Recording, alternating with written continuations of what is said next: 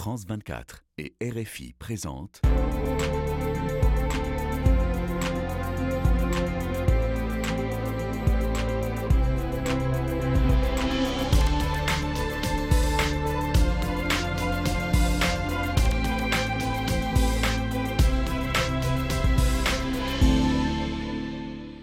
Bonjour à tous, merci de nous rejoindre à Strasbourg, à quelques mètres du Conseil de l'Europe qui veille au bon respect des droits de l'homme. Or, ils sont particulièrement remis en cause, bafoués récemment sur notre vieux continent, en Russie bien sûr, où l'opposition est systématiquement bâillonnée, mais aussi dans plusieurs pays d'Europe où l'indépendance de la justice et de la presse sont maltraitées. Alors 2024 sera-t-elle l'année des droits de l'homme? Nous avons le plaisir de poser tout de suite la question à la secrétaire générale du Conseil de l'Europe. Bonjour, merci d'être avec euh, nous euh, ici sur ce plateau. Bonjour euh, Maria Petinovic-Buric. Vous avez été vice-première ministre de la Croatie, ministre des Affaires étrangères avant votre élection en juin 2019 à la tête du Conseil de l'Europe. Vous ne vous représentez pas cette année à la fin de votre mandat de 5 ans. Alors le Conseil de l'Europe, euh, ce n'est pas une institution de l'Union européenne, mais la principale organisation de défense des droits de l'homme en Europe, la vigie de la démocratie en somme sur le continent, et qui s'appuie notamment euh, sur la Cour européenne des droits de l'homme. Le Conseil de l'Europe fête ses 60 15 ans cette année et rassemble bien au-delà des 27 de l'Union européenne, 46 États membres aujourd'hui. Oui, alors justement, Madame Bourrich, on a envie de vous demander ce que vous souhaitez aux, Européens euh, de l'Atlantique à l'Oural, hein, euh, c'est le terme consacré, euh, en 2024. Ce que je voudrais tout d'abord, c'est de souhaiter la paix, euh, la solidarité, la coopération entre les, États de l'Europe et dans le monde, euh, parce que la paix est au fondement euh, du Conseil de l'Europe quand il était conçu en 1949, après la Deuxième Guerre mondiale. Donc j'espère que cette année, on verra moins de violence, on verra la guerre en Ukraine se terminer et trouver une paix soutenable euh, pour, euh, pour l'Ukraine, pour l'Europe et pour le monde. Alors justement, euh, en tant que patronne du Conseil de l'Europe, vous avez décidé d'exclure un pays en 2022, la Russie, une première hein, pour votre institution. C'était trois semaines tout juste après l'invasion de l'Ukraine. Une guerre de haute intensité entre deux de vos pays membres, ça a compliqué incroyablement votre mandat? Bah, écoutez, le 24 février 2022, euh, quand cette agression brutale, brutale, et illégale a commencé, il était clair euh, à nous, au Conseil de l'Europe, et moi j'ai eu euh, immédiatement une, une, déclaration en disant que soit la Russie arrête cette agression et, essaye de, de, de voie diplomatique de résoudre les problèmes s'il y en avait, euh, ce qu'ils n'ont pas fait. Et c'était très clair que ça allait à l'encontre de tout ce qui est les standards, le statut du Conseil de l'Europe. Donc euh, il n'y avait pas une autre possibilité que d'exclure la Russie, qui en fait, euh, ce n'était pas son tout début euh, dans les violences des standards du Conseil de l'Europe. Ça, on a vu en train aussi les agressions à la Géorgie en 2008, l'annexation illégale de la Crimée en 2014. D'ailleurs, dès 2022, votre Conseil de l'Europe a créé un registre pour collecter les demandes de compensation pour les dommages et les victimes de la guerre en Ukraine. Euh, c'est bien de recenser, mais est-ce qu'objectivement, ça va pouvoir servir à quelque chose? La Russie, est-ce qu'elle va payer in fine quoi que ce soit? Nous avons trouvé un moyen, euh, ce qui est le registre des, dommages euh, dont vous parliez, que euh, nos chefs de gouvernement, d'État et de gouvernement ont adopté l'année dernière à Reykjavik. Et il est pour l'instant le seul instrument juridiquement contraignant pour euh, la responsabilité de, la Russie contre les crimes qui sont, qui sont faits euh, à, l'Ukraine. Et après, les instances du, de registre et de, ce mécanisme d'indemnisation doivent décider ultérieurement si c'est recevable, quel, quel montant est, est, dû. Et finalement, il faut trouver un fonds Mais il faut... Dans les avoirs gelés, par exemple, russes, c'est ce que l'Union européenne essaye de faire, mais c'est difficile juridiquement. C'est très difficile juridiquement, mais euh, ce qui sera à la fin, le plus important, c'est qu'il y ait des fonds qui peuvent nourrir les requêtes euh, qui, euh, qui, doivent euh, être récompensées. Alors on le comprend bien, c'est une première étape hein, qui a été signée. La Hongrie, la Serbie ou encore la Turquie ont, ont refusé de, de, signer cet accord. Des États qui ne sont pas complètement hostiles à la politique de Vladimir Poutine. Est-ce que ça bloque vos ambitions? Bah, disons euh, que ce qui était important pour le Conseil de l'Europe de pouvoir euh, lancer le registre des dommages, c'était exactement que nous, on euh, un système qui s'appelle accord partiel élargi, ce qui permet que tous ceux États membres du Conseil de l'Europe qui le veulent participent mais au-delà du Conseil de l'Europe. Donc maintenant, par exemple, le registre, il a 43 euh, euh, États membres et l'Union européenne comme partie euh, de, de, registre, ce qui était l'idée que d'ouvrir la possibilité d'avoir une alliance plus grande que le Conseil de l'Europe.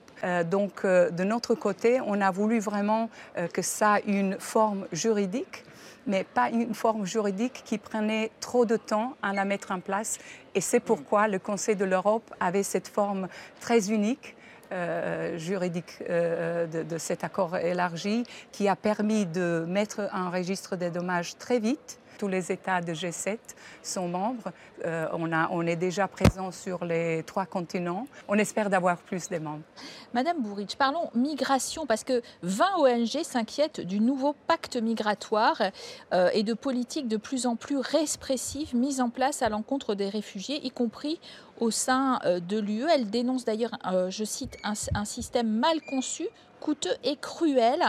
Est-ce que vous considérez que les droits des migrants ont régressé sur notre sol européen. Tous ceux qui, euh, sont sur le sol européen des euh, États membres, ils doivent euh, appliquer la Convention européenne des droits de l'homme. Vous avez le droit à un traitement qui n'est pas inhumain, etc.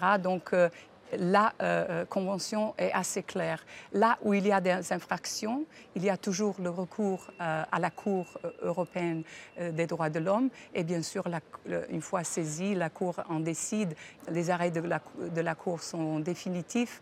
Les, États membres doivent les appliquer à la question des migrants et des demandeurs d'asile. Vous avez appelé Israël un partenaire hein, important du Conseil à rester fidèle à vos valeurs démocratiques, à protéger les populations civiles dans sa réponse au terrorisme. Hein, je vous cite. On en est aujourd'hui à 24 000 morts à Gaza selon le Hamas depuis le début de l'opération israélienne. Est-ce que euh, votre partenariat avec Israël est remis en cause? Israël n'est pas un, État membre, donc euh, notre relation est, est celle de partenariat. Euh, mais comme Israël est un pays démocratique, donc euh, euh, c'est pourquoi j'ai émis une, déclaration de tel type, on comprend bien, et j'étais parmi ceux qui ont immédiatement réagi le 7 octobre l'année dernière quand il y avait cette, cette attaque euh, inhumaine euh, et horrible de Hamas sur, euh, sur les, le territoire d'Israël et, on, a, on a vu beaucoup de tâches qui sont prises qui ne sont pas encore relâchées en totalité, ce que je fais appel encore une fois de le faire.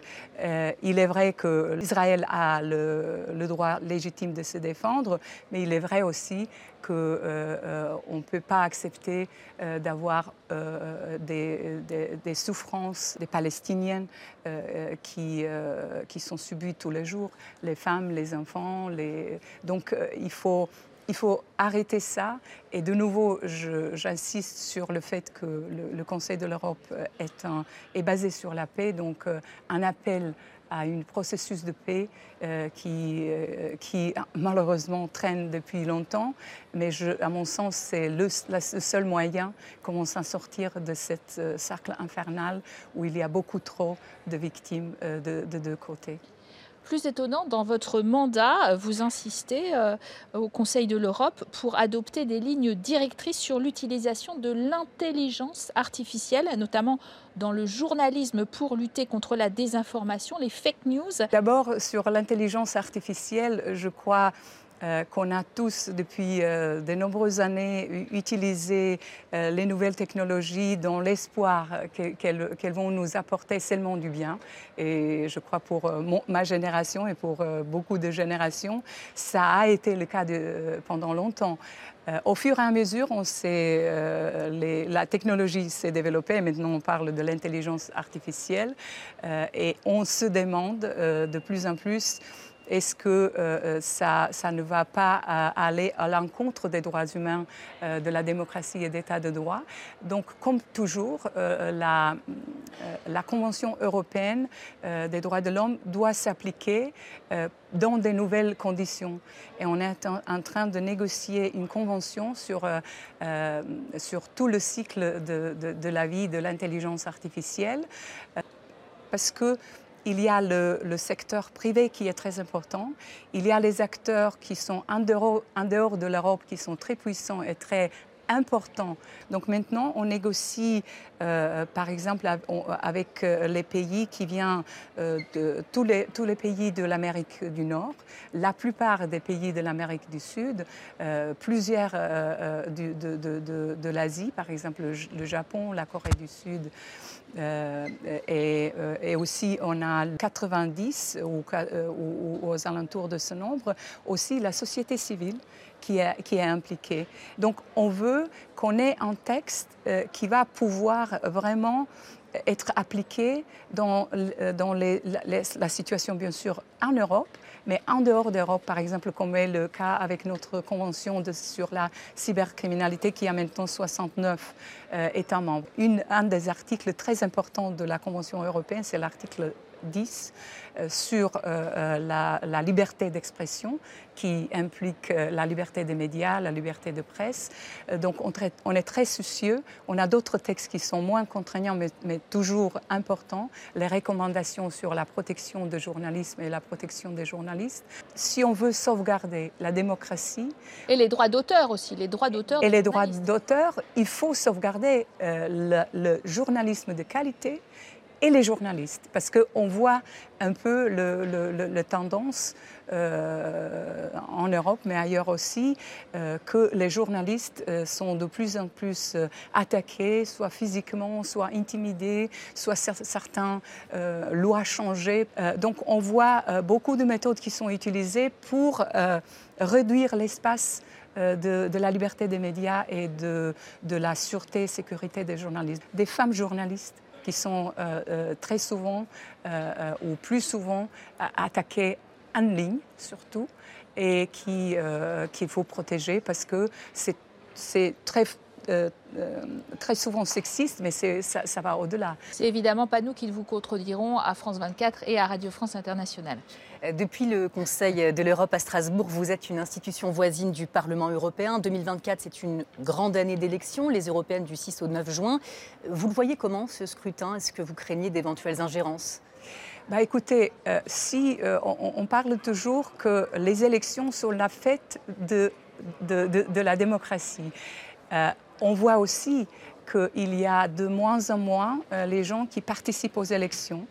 Euh, euh, et qui a euh, aussi une crainte ou une, un malaise avec les institutions démocratiques. Donc si on veut vraiment remédier à cette situation, il faut d'abord participer aux élections. Cette année est une, une, année des élections un peu partout dans nos États membres en Europe et, et, au-delà, de l'autre côté de, de l'Atlantique.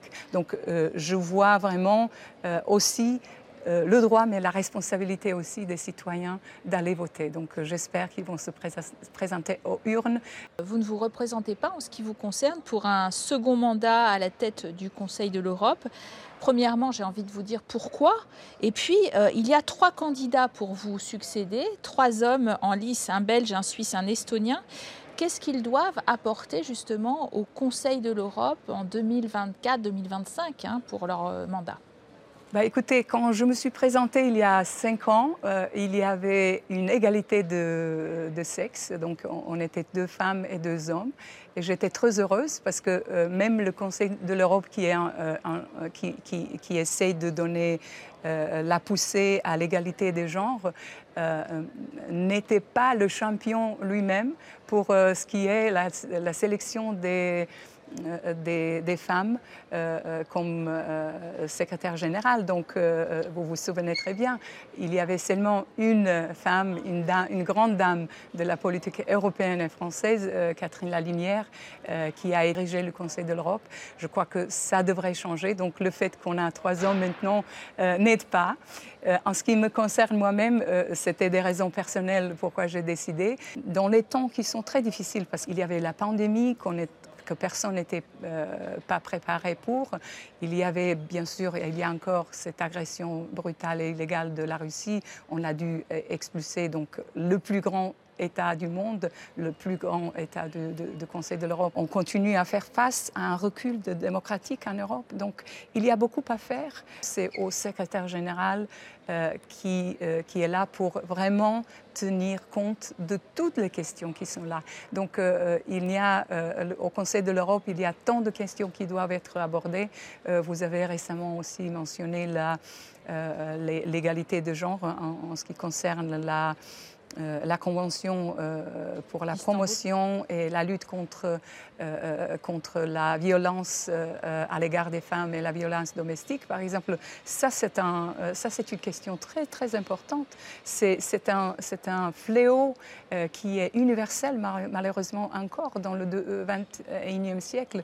Donc, qu'il soit des hommes qui vont diriger dans le futur, dans le prochain mandat, euh, ils doivent aussi, euh, s'attaquer à ces, questions. La Convention d'Istanbul est le, standard euh, phare dans le domaine parce qu'il n'y a pas dans le monde autre standard meilleur que celui qu'on a au Conseil de l'Europe. Merci Maria Petinovic-Boric, secrétaire générale du Conseil de l'Europe. Merci d'avoir été l'invitée d'ici l'Europe. Merci à tous de votre fidélité. L'information, bien sûr, continue sur nos deux antennes, France 24 et Radio France Internationale.